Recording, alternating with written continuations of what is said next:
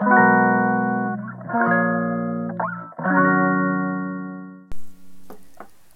い。こんにちは。鍼灸師の大豆です。今日もあなたのライフスタイルにお役に立てるヒントをお伝えできれば幸いです、えー、なるべくですね専門用語を使わずに分かりやすいように東洋医学え鍼灸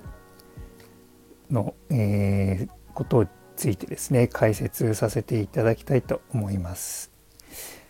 はい、それでは今日ですね、えー、前回、えー、予告させていただいた通りですね鍼灸師は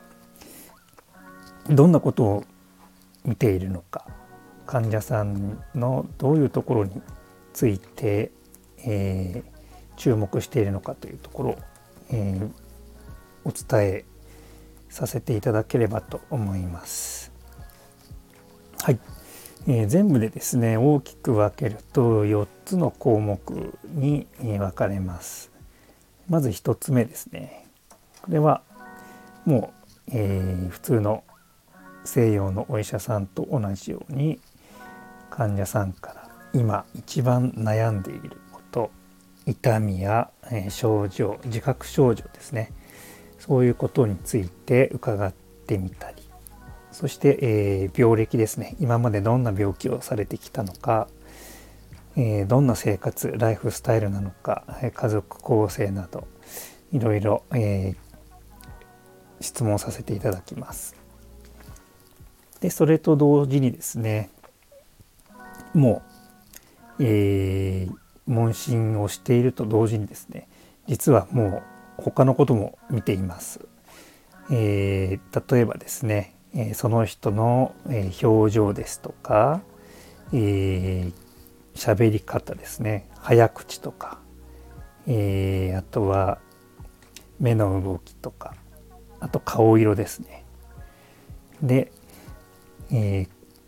声の調子とか高いのか低いのかあとはですね、えー、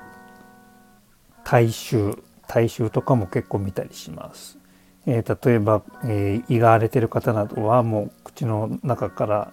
えー、結構匂ったりしますのでそういうことも、えー、同時にですね、えー、見ていきます。で顔色なんかはですね、えー、結構もう、えー、滞ってる人は結構顔色が悪かったりとかえー、見ただけでもう分かるような、え、目の下がクマになっていたりとか、え、ありますよね。はい、で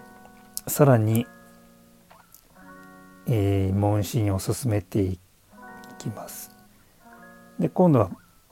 えー、ベッドに寝ていただいてですね、えー、脈を見たりですとか脈を見るとですね、えー、東洋医学では、えー、何千年も歴史があるんですけれどもその脈によって患者さんの体調を読み取るという、えー、方法があります。そういった意味で、えー、手首ですね手首のところ